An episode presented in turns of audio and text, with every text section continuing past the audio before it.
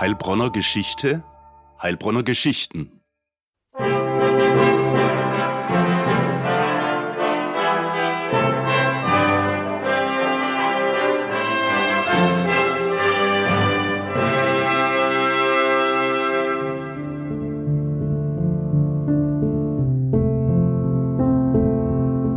Geschichte erleben mit dem Stadtarchiv Heilbronn.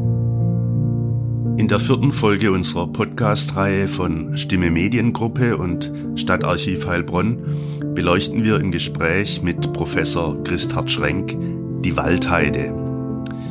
Der idyllische Flecken inmitten des Stadtwaldes wurde früher militärisch genutzt.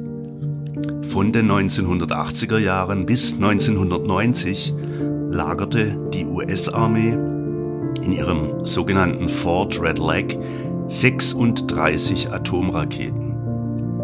Am 11. Januar 1985 explodierte dort der Antrieb einer dieser Pershing-Raketen und riss drei Soldaten in den Tod. Heilbronn rückte damals auf dem Höhepunkt des Kalten Krieges zwischen NATO und Ostblock schlagartig in den Blickpunkt der Weltöffentlichkeit. Professor Schrenk widmet sich dieser bewegten Historie derzeit unter anderem mit Augenzeugen und er hat daraus spannende Erkenntnisse gewonnen. Es wird also heute richtig interessant werden, meine lieben Zuhörerinnen, liebe Zuhörer. Mein Name ist Kilian Kraut. Lieber Herr Schrenk, äh, es gibt in Heilbronn zwei Daten, die sich tief ins kollektive Bewusstsein der Region eingegraben haben. Die Zerstörung der Stadt am 4. Dezember 1944, worüber wir äh, bei unserem vergangenen Podcast gesprochen haben, und der 11. Januar 1985. Damals explodierte auf der Waldheide der Motor einer Atomrakete. Lassen Sie uns darüber sprechen, wie es dazu kam und dabei auch die Historie dieses Militärgeländes, dieses ehemaligen Militärgeländes streifen. Vor allem aber auch den politischen und den gesellschaftlichen Hintergrund des sogenannten Waldheide-Unglücks. Vielleicht möchten Sie auch etwas zum aktuellen Projekt des Stadtarchivs zu einer dezentralen Gedenkstätte sagen. Aber zunächst, Herr Schrenk, sagen Sie, welchen Stellenwert hat die Pershing-Stationierung beziehungsweise das Pershing-Unglück in der Heilbronner Stadtgeschichte? Ganz sicher, Herr Kraut, ist dieses Thema ein extrem emotionales, ein Thema, das auch sehr viel bewegt hat oder viele Menschen bewegt hat, und zwar auf lange Zeit. Emotional war in der Tat als Einschnitt der 4. Dezember, ich würde auch noch das Dachsteinunglück von 1954 nennen, das die Stadt in Trauer vereint hat. Hier jetzt äh, beim Pershing-Thema war die Stadt ja zunächst gar nicht geeint, aber dann nach dem Unfall doch. Also ein sehr wirkungsmächtiges Thema. Die Waldheide selbst hat ja eine recht bewegte Geschichte, Herr Schrenk. Äh, wie, wie weit reicht die eigentlich zurück? naja, Geschichte äh, reicht immer sehr weit zurück. Nein, aber ähm, es ist natürlich so, dass es eigentlich immer so eine Art Schaukelbewegung war. Man hatte die Waldheide viele Jahre und Jahrzehnte und Jahrhunderte als Schafweide, in gewisser Weise auch als Naherholungsgebiet, wenn man in frühen Zeiten von so einem Begriff sprechen darf. Und dann war es immer wieder auch militärisch genutzt. Also ab 1880 etwa war, waren die deutschen Truppen, die das als Exerzierplatz genützt haben. Und nach dem Ersten Weltkrieg mit der Demilitarisierung Deutschlands wurde das dann wieder zur Schafweide. Dann 1935, als die Nationalsozialisten schon zwei Jahre an der Macht waren, haben die das dann als Exerzierplatz für die Wehrmacht genutzt. Nach dem Ende des NS-Staats ähm, war es dann wieder Schafweide, war es wieder Naherholungsgebiet, bis dann die Amerikaner ab 1954 erst ein, Hubsch ein, ein Flugzeuglandeplatz und dann ein Hubschrauberlandeplatz installiert haben. Und die eigentlich große Wende kam 1974. Da wurden plötzlich Wasserleitungen, Stromleitungen da hochgelegt, Gebäude installiert, auch ein Sicherheitsbereich abgegrenzt. und ähm, dann die Sache zum Pershing 1 Standard ausgebaut. Davor war die Waldheide immer frei zugänglich, jetzt plötzlich gab es Stacheldraht und Bewachung. Das war dann eine ganz andere Situation. Was können Sie zum weltpolitischen Hintergrund sagen? Dieser Aufrüstung, sage ich mal. Tatsächlich war das ja die Zeit des Kalten Krieges. Es war die Zeit, wo sich ähm, der Osten und der Westen feindlich gegenüberstanden. Und es gab in gewisser Weise in den 1970er Jahren da ein Gleichgewicht. Ähm, und die Sowjetunion hat dann ihre Atomraketen ähm, sozusagen verbessert. Die alten R-12 und R-14 Raketen wurden durch SS-20 ersetzt die eine Reichweite hatten so von 5000 Kilometern. Und damit war nun plötzlich ganz Europa bedroht, nicht aber die USA.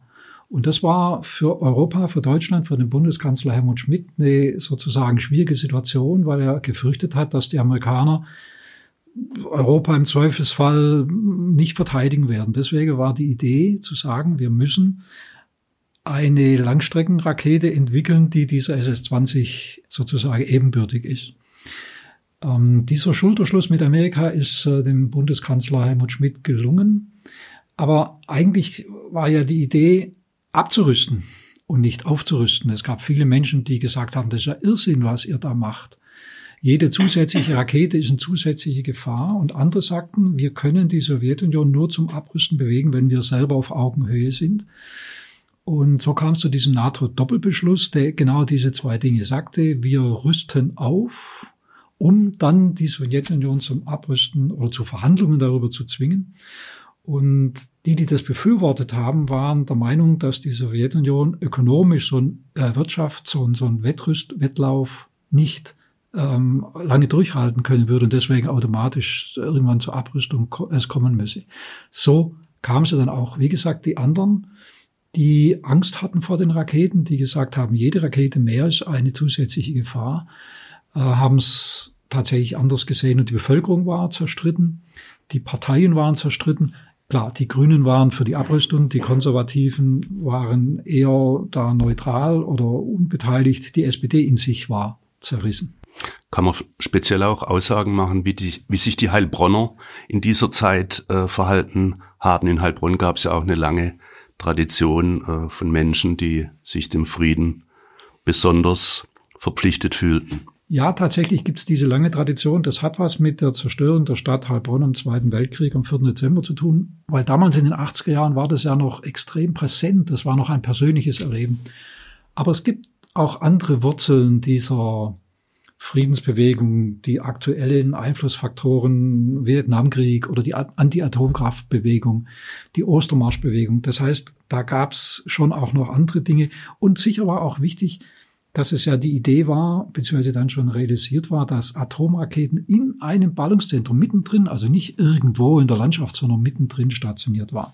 Das hat die Friedensbewegung sicher auch in Heilbronn besonders ähm, stark gemacht. Mhm. Und wie sahen die Aktionen aus? Wie haben sich die zu Wort gemeldet? Naja, da gab's äh, ganz verschiedene Aktionen. Es gab Demonstrationen, es gab Blockaden, es gab Veranstaltungen mit äh, Geistesgrößen, diese ähm, Heilbronner Begegnungswochen mit der Berliner Akademie der Künste. Es gab Menschenketten, es gab also wirklich da eine ganz breite Palette von Aktionen, die von vielen, aber bei weitem nicht von allen getragen wurden. An dieser Stelle vielleicht ein Perspektivwechsel, Herr Schrenk. Ähm, wie war die Sichtweise der Ordnungskräfte damals, der Polizei? Ja, das ist natürlich eine total spannende Frage, weil diese Sichtweise ist natürlich ganz anders wie die Sichtweise derer, die ähm, demonstriert haben. Die Polizei war in einer wirklich komplexen Situation bezüglich Pershing-Raketen. Denn einerseits muss die Polizei selbstverständlich die Versammlungsfreiheit, die Demonstrationsfreiheit, das Demonstrationsrecht, das ja auch gesund, äh, grundgesetzlich abgesichert ist, garantieren. Das war die eine Seite, Störungen Dritter vermeiden. Die andere Seite war aber, dass die Polizei auch die Stationierung der Raketen, der Pershing 2 Raketen absichern mussten. Die waren ja vom Bundestag beschlossen worden, dass man die äh, Raketen stationiert. Deswegen musste die Polizei dafür sorgen, dass das auch gelingt. Und das dritte war, dass die Polizei auf der Basis des Deutschlandvertrages auch dafür sorgen musste, dass der Außenschutz der amerikanischen Streitkräfte garantiert ist. Die mussten also dafür sorgen, dass die amerikanischen Streitkräfte sich frei bewegen konnten. Und das unter einen Hut zu kriegen. Also einerseits die Demonstrationen möglich machen und absichern, andererseits die Stationierung der Raketen abzusichern und drittens die Bewegungsfreiheit der Amerikaner, das war schon extrem komplex. Ich sag mal, in diesem Spannungsfeld oder vielleicht sogar Minenfeld, wie hat sich denn da die Staatsanwaltschaft verhalten?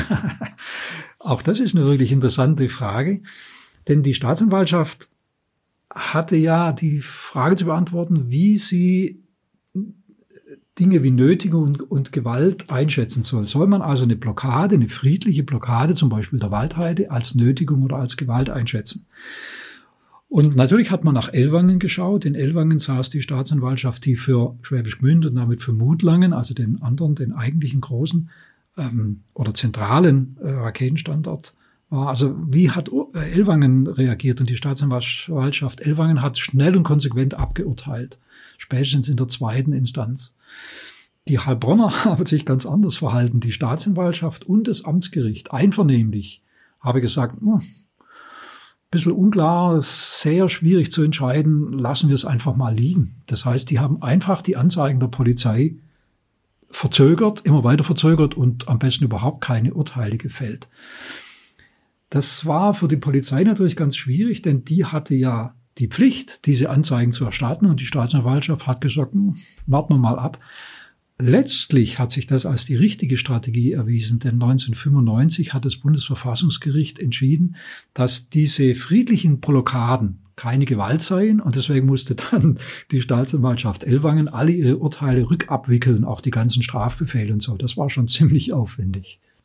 Eine heikle Frage, zumindest damals, war ja auch äh, Lagern überhaupt. Äh, Pershings in Deutschland, speziell in Heilbronn. Das wurde ja lange abgestritten. Weiß man heute, wann die tatsächlich dort stationiert wurden? Ja, das weiß man heute.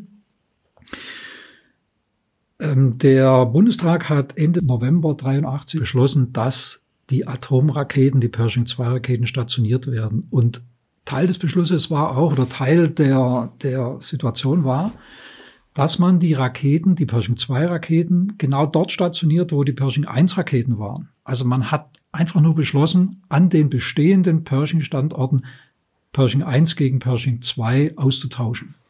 Standorte bleiben erhalten, die, die Waffen werden ausgetauscht. Deswegen war völlig klar, mit dem Beschluss November 83, dass auch Heilbronn Pershing 2 bekommen wird. Das war, das war einfach Beschlusslage des Bundestags. Die Frage war natürlich, wann kommen die Raketen? Und in Mutlangen kamen die sofort noch im November 83. In Heilbronn kamen die ersten im März 84, und zwar am 30. März, das weiß man auch genau. Das Spannende ist, dass ein Tag vorher gab es eine Sitzung, die Garnisonssicherheitskommission in Heilbronn hat getagt, also ein Gremium zwischen Amerikanern und deutschen äh, Spitzenkräften, also Heilbronner Spitzenkräften. Und in dieser Sitzung wurden drei Heilbronner Persönlichkeiten davon informiert, dass in Kürze die Pershing 2 Raketen in den nächsten Tagen kommen werden. Das war der Oberbürgermeister, das war der Chef des Kreiswehrersatzamtes und das war der Chef der Polizeidirektion. Die drei wussten es offiziell, sollten oder mussten aber schweigen. Und tatsächlich sind dann am nächsten Tag die ersten neun Raketen eingetroffen. Sagen Sie, das sind ja Riesenteile, sage ich jetzt mal. äh, hat man die gesehen? Wie kann man sich das vorstellen? Sind die über die Autobahn gekommen? Ja. Oder? Das sind Riesenteile, das stimmt, die kamen aber nie am Stück, sondern immer zerlegt. Das ist das eine. Die wurden entweder zu Lande oder mit dem Hubschrauber transportiert. Beides war möglich. Die Polizei war bei jeder Anlieferung von Raketenteilen dabei. Das wurde also immer die Polizei informiert. Die hat die auch mitgestaltet, egal ob zu Lande oder äh, in der Luft. Auch die Heilbronner Feuerwehr war bei jeder Anlieferung dabei als Brandwache. Und man hat ja beim Unglück dann gesehen, dass es durchaus sinnvoll ist, eine Feuerwehr zu haben. Also äh, die waren immer dabei bei der Anlieferung der Raketen. Die waren nie dabei bei der Anlieferung der Atomsprengsätze. Das ist ja die, die nächste spannende Frage. Genau. Sie haben es gerade gesagt, was man nicht so sehen konnte, waren die Atomsprengköpfe, nicht so identifizieren konnte. Waren die dauerhaft auf der Waldheide? Waren die vielleicht sogar auf den Raketen montiert zeitweise? Also fangen wir mal mit der Frage an, ob die dauerhaft auf der Waldheide waren. Das war damals unklar und ist heute aber klar, ja, die waren dauerhaft auf der Waldheide, waren in diesen Erdbunkern. Was nie der Fall war, ist, dass diese scharfen Atomsprengköpfe auf die Raketen montiert waren. Nie. Nicht bei den Manövern und auch sonst nie. Bei den Manövern ähm, sind ja häufig, ständig Raketen durch die Gegend gefahren worden. Das hat auch jeder gesehen. Da sind auch viele Menschen dann hinterdrein gefahren und haben demonstriert. Also die Raketen hat man gesehen. Es waren aber immer Attrappen da drauf. Und ähm, auch auf der Waldheide selber wurde das nie zusammengebaut. Äh, das wäre erst in der allerletzten Eskalationsstufe im Kalten Krieg, da wurden verschiedene Eskalationsstufen definiert. In der letzten, also sozusagen unmittelbar vor dem Atomschlag, hätte man das gemacht. Das hätte vom Pentagon direkt, also vom amerikanischen Präsidenten, damit letztlich direkt ausgelöst worden und das wurde nie ausgelöst. Sie haben es vorhin angedeutet oder gesagt, Herr Schrenk, ganz klar, es gab den Oberbürgermeister oder die Zeit damals hat sich ja, ja überstritten. Es war der Hoffmann, der gerade wieder in aller Munde ist, und der Weimann. Wie waren deren Informationspolitik damals? Sowohl Hoffmann als auch Weinmann, Hoffmann von der SPD, Weinmann von der CDU, haben sich neutral gesagt sehr bedeckt gehalten, scharf ausgedrückt. Die haben immer gesagt, sie wüssten nicht, was da oben äh, sei so haben sich beide verhalten. Weinmann kam ja im November 83 ins Amt. Übrigens wenige Tage nachdem der Bundestag diesen, diesen Stationierungsbeschluss gefasst hatte. Und er hat die Politik seines Vorgängers, das so tun, als ob er nichts wüsste, äh, immer fortgesetzt. Im Nachhinein muss ich mich fragen, wie war das überhaupt möglich? Denn man hat ja gesehen, dass die Raketen da sind. Nicht, dass die Atomsprengköpfe da sind, aber die Raketen, das hat man gesehen. Wie konnte man also glaubhaft sozusagen versichern, man weiß da von nichts. Das wundere ich mich schon. Ähm, beide haben ein Geheimnis draus gemacht. Okay, es gibt ja nicht bloß Oberbürgermeister, der eigentliche Souverän einer Stadt ist ja eigentlich der Gemeinderat. Äh, wie hat der sich verhalten in der Zeit? Gerade gegenüber dem Stadtoberhaupt. Da muss man genau auf den Gemeinderat schauen, denn es gibt ja nicht den Gemeinderat, sondern es gibt verschiedene Fraktionen, die da drin sind. Und die eher konservativen ähm, Mitglieder des Gemeinderats, die haben sich darauf zurückgezogen, wenn der Oberbürgermeister sagt, ähm, er wisse da nichts, dann weiß man halt nichts und dann ist das auch alles nicht so dramatisch. Die haben sich also da sehr äh, rausgehalten. Die Grünen, die allerdings damals erst im Entstehen waren und mit dem Einzelstadtrat Wolf Theilager vertreten waren, die waren massiv gegen die Raketen und haben massiv auch gefordert, dass man im Gemeinderat darüber debattiert. Übrigens auch die SPD. Ähm, schon 1982 hat der SPD-Fraktionschef äh, oder Fraktionsführer Friedrich Niethammer ähm, gefordert, dass man in dem Gemeinderat über diese Raketen ähm, debattieren kann, weil er gesagt hat, es geht doch eine Stadt was an, wenn auf dem eigenen Areal Atomraketen sind. Und Oberbürgermeister Hoffmann und dann später auch Weinmann haben gesagt, nö, nö, das sind verteidigungs- und militärpolitische Dinge, geht uns nichts an. Und ähm, da gab es einen richtigen Streit, einen jahrelangen Streit, der dann auch vor Gericht ausgetragen wurde. Teilacker hat die Oberbürgermeister angezeigt, ähm, hat versucht, über gerichtliche Urteile das hinzukriegen. Das ging erstmal nicht. Das war ein ziemliches Hin und Her.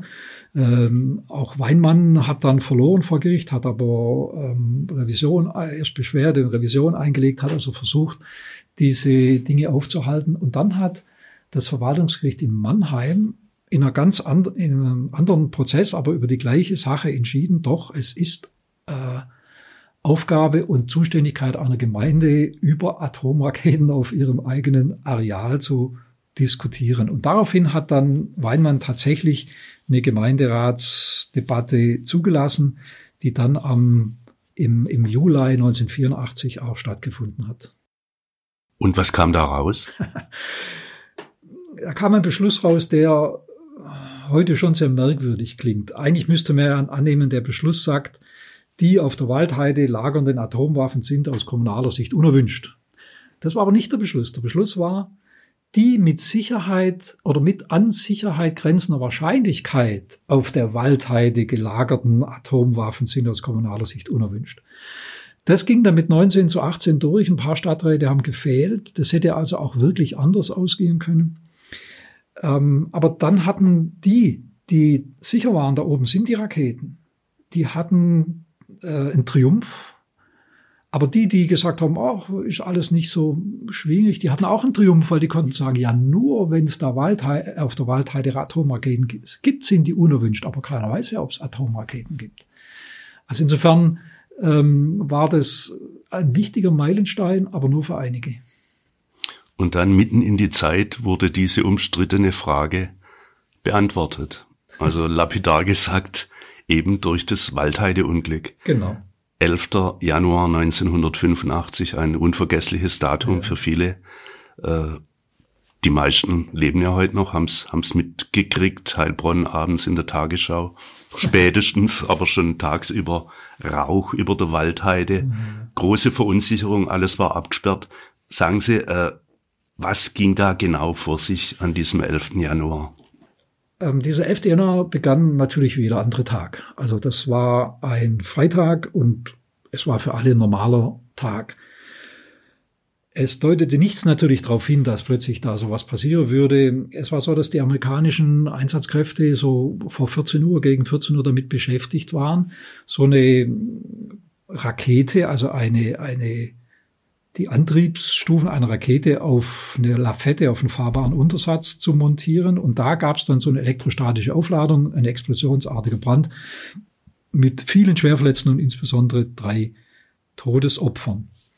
Das war die Ausgangslage. Nun gab es keine amerikanische Feuerwehr auf der Waldheide und deswegen haben die per Direktleitung, es war klar, dass es das nicht gibt, um 14.02 Uhr die Heilbronner Berufsfeuerwehr alarmiert. Und da gab es eine Meldung, dass im abgesperrten ähm, Raketenbereich eine Munitionsexplosion mit Toten und Schwerverletzten sich ereignet habe. 14.02 Uhr. Die Feuerwehr hat dann zwei Dinge getan. Erstens die Polizei und Rettungsdienste zu informieren und zweitens schon nach einer Minute 14.03 auszurücken. 14 Uhr 9, also nach sechs Minuten waren die oben auf der Waldheide, Polizei und Rettungsdienste kamen auch gleich. Und dann das Verblüffende, der sonst so scharf bewachte Sicherheitsbereich war einfach offen. Die Amerikaner haben sich also zurückgezogen, in Sicherheit gebracht und waren aber immerhin so clever, das Tor offen zu lassen, weil sonst wären die ja gar nicht reingekommen, die Feuerwehr. Und die Feuerwehr wusste aber nichts, die wusste nicht wo genau. Die sind halt dorthin gefahren, wo, wo der Rauch aufgestiegen ist. Sie wussten auch nicht, wie die Gefahrenlage war. War nun atomarer, ein atomarer Sprengkopf damit beteiligt oder nicht? War unbekannt. Aber sie hatten das immerhin geübt. Die Heilbronner Feuerwehr hat Raketenbrände zu löschen immer wieder mal geübt. Das wussten, die wussten also genau, was sie tun müssen und die haben sie dann auch geschafft, diesen Brand zu löschen. Aber sagen Sie die Tatsache, dass sich die Soldaten da in der Weise zurückgezogen haben, also wie die Hasen sich versteckt haben, äh, lässt ja einen Rückschluss eigentlich zu, wie brisant die Situation da war. Sagen Sie, war da tatsächlich die Gefahr, dass noch was Schlimmeres hätte passieren können? Nein, diese Gefahr bestand nicht. Ähm, tatsächlich hat sich aber die Auffassung, dass da mal kurz vor der atomaren Katastrophe stand, in vielen Köpfen festgesetzt bis heute noch. Der Spiegel zum Beispiel hat zehn Tage, also am 20. Januar 85, ähm, einen Bericht gemacht, dass nur 250 Meter neben diesem Unfallort feuerbereite Raketen mit montierten Nuklearsprengköpfen gestanden seien. Das ist aber schlicht falsch. Es wurden nie diese ähm, Atomsprengköpfe montiert. Man muss, glaube ich, umgangssprachlich das nochmal klar fassen. Es gibt die Trägerrakete, das ist sozusagen das Gewehr.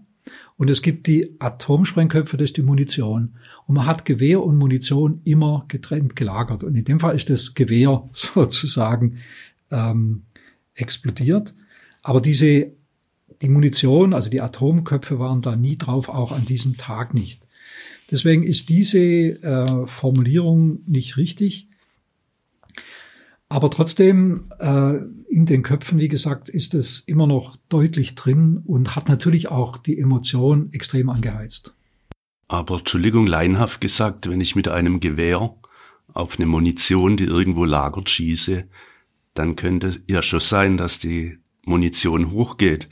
Und konkret bei dem Unglück war es doch auch so, so wird's überliefert, dass noch in 250 Meter außerhalb dieses Raketenstützpunktes ein Zivilfahrzeug getroffen wurde. Also hätte nicht auf diese Weise durch einen starken Feuerstrahl, der ja auch Alu und alles Mögliche zum Schmelzen gebracht hat, äh, so ein zumindest eine atomare ja, eine Verstrahlung passieren können. Also die erste Frage ist, wie weit sind die Trümmerteile geflogen? Die sind weit geflogen. Einige sagen 100 Meter, andere 250. Lassen wir es mal dahingestellt. Es ist so, dass diese Plutonium-Atomsprengköpfe nicht äh, äh, aus sich raus scharf waren. Die musste man erst scharf programmieren. Das heißt, die lagen in Erdbunkern und wären als solche auch gar nicht explosionsfähig gewesen. Das heißt also, erst durch einen Einsatzcode, den man da eingeben muss, der natürlich geheim war, den nur die spezielle Kräfte kannten, konnte man die scharf schalten. Also insofern, ähm, es war sicher eine unangenehme Situation, gar keine Frage, aber diese feuerbereiten, einsatzbereiten Atomsprengköpfe, die hat es nicht gegeben, auch nicht am 11. Januar 1985. Okay, das weiß man heute. Ja. Aber damals konnte man das ja gar nicht wissen. Ja. Man, man, wusste ja nicht einmal offiziell, dass Raketen ja. dort oben lagen, Atomraketen. Äh, wie war die Reaktion der Bevölkerung? Also die Bevölkerung ist jetzt plötzlich in einhelliger Solidarität zusammengerückt. Während es vorher noch durchaus verschiedene Gruppen gab, gab es jetzt einen massiven Stimmungsumschwung, auch im Gemeinderat. Es waren jetzt plötzlich die gesamte Bevölkerung auf den Beinen, nicht nur die Friedensgruppen, sondern auch Personen, die vorher noch nie bei irgendeiner Demonstration waren. Es gibt da diesen hübschen äh, Spruch, dass Nerze und Ostfriesen-Nerze jetzt nebeneinander demonstriert haben. Es gab dann äh, im Januar noch eine Gemeinderatssitzung, also nach knapp zwei Wochen, wo man dann einstimmig beschlossen hat, dass man diese Raketen nicht mehr will und dass die weg müssen. Also nicht mehr die vielleicht vorhandenen und dann 19 zu 18, sondern ganz klar weg mit den äh, Raketen. Es gab einen Schweigemarsch zur Waldheide, dieser berühmte Marsch der 10.000, äh, eine Menschenkette um die Waldheide. Ähm, es gab Demonstrationen, es gab einen großen, eine große Fahrt nach Bonn, weit über 1000 Heilbronnerinnen und Heilbronner sind mit dem Zug nach Bonn gefahren, haben da demonstriert, haben die Kundgebung gemacht, sind zu den Ministerien, zu verschiedenen Ministerien gegangen, haben Petitionen äh, überreicht. Das Motto war keine Pershing 2 in Heilbronn und anderswo. ähm, das war also die Idee. Es gab ähm, nochmal dann im Dezember 85 eine Heilbronner Begegnung der Berliner, Berliner Akademie der Künste, wo Geistesgrößen, ich nenne Günter Grass oder Heinrich Albert, ähm, aufgetreten sind, diskutiert haben, auch mit Schulen, mit Schülern diskutiert haben, große Veranstaltungen. Also wirklich viele Aktivitäten in der einhelligen Ablehnung. Sagen Sie, bei Unglücken dieser Dimension heutzutage, man sieht es ja in der Tagesschau, kommt postwendend ein Ministerpräsident, ein Kanzler, ein Verteidigungsminister in dem Fall. Äh, wie war das damals? Es kam ein Minister, und zwar Bundesverteidigungsminister Manfred Wörner, der hat noch einen amerikanischen Unterstaatssekretär mitgebracht. Nicht postwenden, sondern im April 85 dann, also im Grunde ein Vierteljahr später. Der kam in den Gemeinderat, in den großen Ratssaal, um A, das Unglück zu erklären und um B, zu sagen, wie es weitergeht. Das war eine hochemotionale Stimmung im Ratssaal, ganz klar. Auch vor dem Ratssaal, vor dem Rathaus, mindestens 2000 Demonstrierende. Ähm, aber Werner hat schlicht erklärt, dass von diesem Unfall eben keine Gefahr ausgegangen sei und dass die Atomraketen, die Pershing-Raketen auf der Waldheide erhalten bleiben. Das war natürlich nicht das, was man in Heilbronn hören wollte, aber so war's. Man wollte sie erhalten, wie kam es dann, dass die dann doch irgendwann abtransportiert wurden?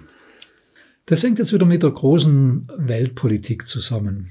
Es war so, dass 1985 in der, in der UdSSR Michael Gorbatschow Generalsekretär wurde und dem hat man ziemlich schnell zugetraut, dass er wirklich für Frieden, für Abrüstung Perestroika, Glasnost, diese Begriffe äh, steht. Und tatsächlich kam es dann zu Verhandlungen zwischen den Amerikanern und der UdSSR, die dann Ende 1987 im Dezember zur Unterzeichnung dieses INF-Vertrags, also dieses Abrüstungsvertrags ähm, zwischen den USA und der Sowjetunion geführt hat. Und je mehr das näher gerückt hat, desto weniger wurden dann auch ähm, die Proteste. Äh, Dezember 87 also INF-Abkommen. Im Februar 88, zwei Monate später, war Bundeskanzler Helmut Kohl in Heilbronn in der Harmonie eigentlich ein Wahlkampfauftritt, aber das Spannende war, dass er da vor 2000 Menschen, die Harmonie war voll besetzt, ähm, erklärt hat, dass noch im gleichen Jahr 88 die Raketen abgezogen, also der Beginn äh, des Raketenabzugs sein wird, was dann auch der Fall war. Die wurden ab 88 abgezogen, 1990 war dann der Abzug beendet. Und nicht nur das, sondern insgesamt haben dann die Amerikaner bis 1993 Heilbronn verlassen. Ich erinnere mich noch als Volontär bei der Heilbronner Stimme im kalten Winter 91 bin ich da oben spazieren gelaufen. Mhm. Da war die Waldheide immer noch gesichert wie eine Atomfestung. Äh, wann sind die Amis dann dort oben abgezogen und, und wie ging es dann weiter? Heute glaubt man nicht, was sich damals dort mhm. abgespielt hat. Also der Abzug insgesamt war 93 beendet, aber die sind da oben schon schneller weg. Die Raketen waren 1990 weg, aber die Gebäude waren noch da. Die hat man übrigens dann zunächst mal als ähm, Unterkunft für Flüchtlinge benutzt.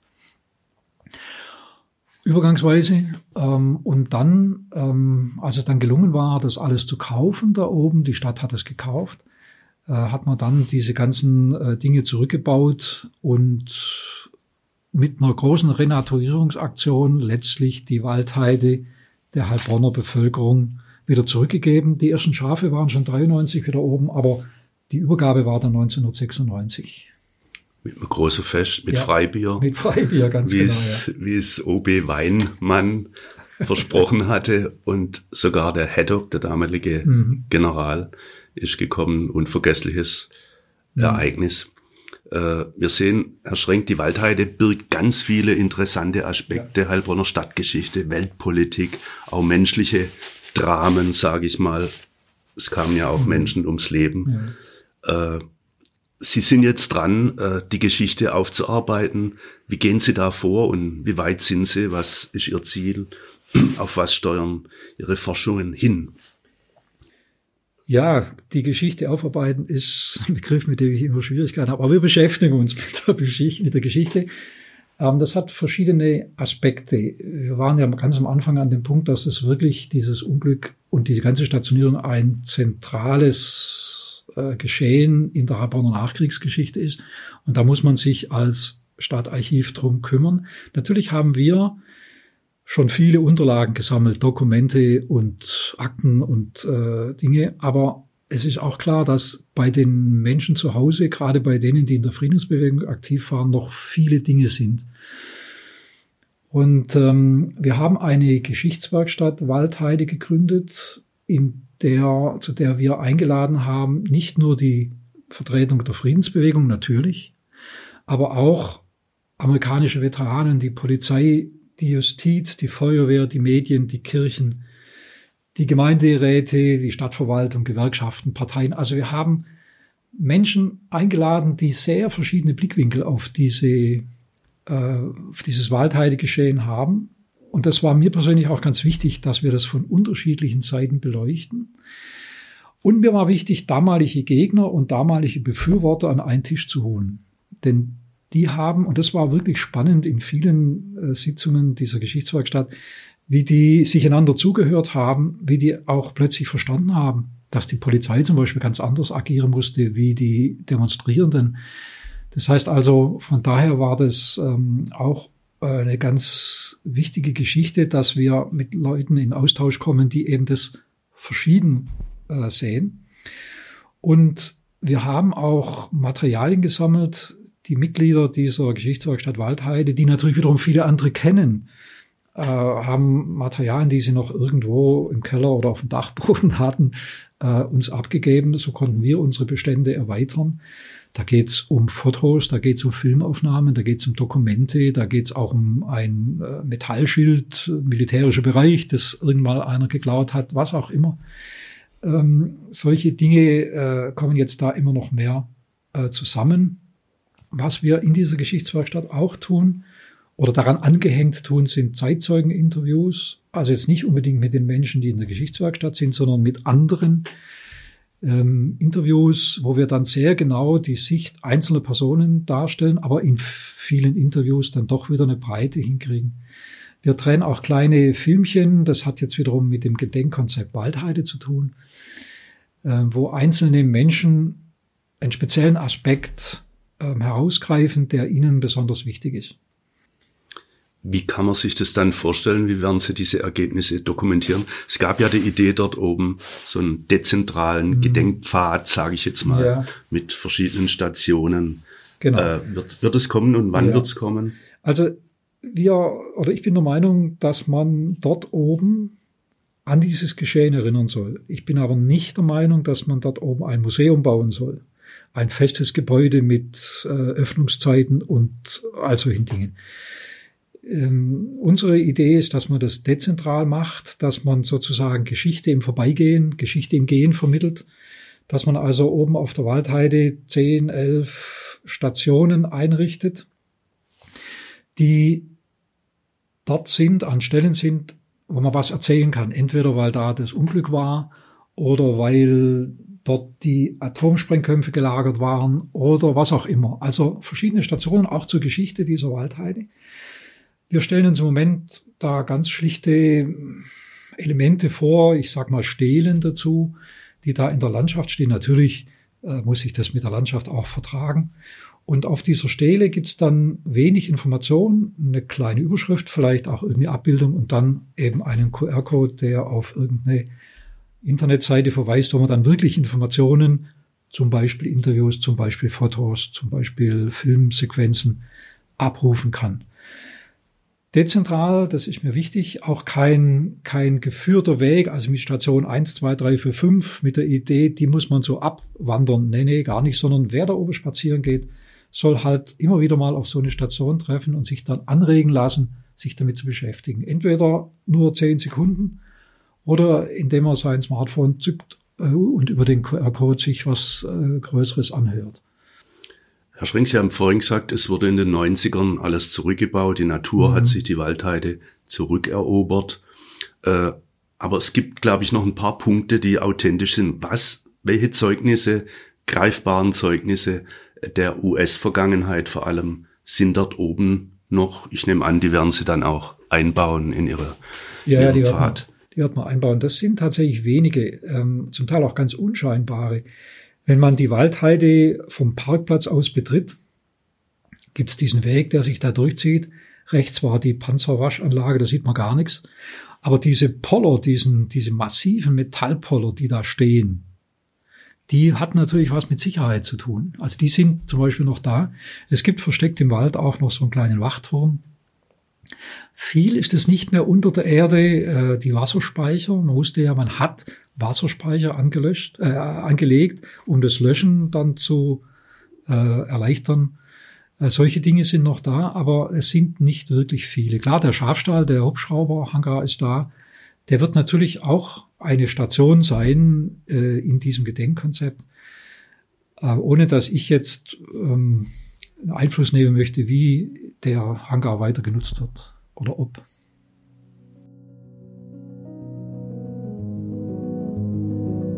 Liebe Zuhörerinnen, liebe Zuhörer, ich glaube, wir haben nicht zu viel versprochen. Es war eine ausgesprochen spannende halbe Stunde, die wie im Flug vergangen ist. In der nächsten Folge unserer Podcast-Reihe von Stimme Mediengruppe und Stadtarchiv Heilbronn machen wir mal wieder einen Schwenk in eine andere Richtung. Wir beleuchten mit Herrn Schrenk den wohl berühmtesten Heilbronner, wobei der Herr Schrenk immer sagt, nein, der Robert Meyer ist der berühmteste. Aber ich denke, äh, da wollen wir uns nicht drüber streiten. Die meisten kennen ihn. Theodor Heuss, der spätere Bundespräsident, der kam zwar in Brackenheim zur Welt, ist aber in Heilbronn aufgewachsen. Er wurde hier demokratisch sozialisiert, wie man heute vielleicht sagt. Und er wirkte auch in seiner Heimatstadt später, zum Beispiel als Chefredakteur der Neckarzeitung und hat damals unter anderem den Ersten Weltkrieg verkündet. Aber ich will nicht alles verraten, kann ich jetzt auch gar nicht. Äh, liebe Zuhörerinnen, Zuhörer, wenn wir Ihr Interesse an mehr Heilbronner Geschichten geweckt haben, die Dauerausstellung des Stadtarchivs im Deutschhof, die beleuchtet unheimlich viele und ganz spannende Aspekte der Stadthistorie, multimedial, interaktiv mit vielen originalen Exponaten ganz auf Höhe der Zeit alles dargestellt. Wenn Sie es nicht verwarten können, gehen Sie einfach mal in Deutschhof, gehen Sie da tiefer in die Geschichte rein. Wir danken jedenfalls, dass Sie heute uns zugehört haben. Ihr Kilian Kraut.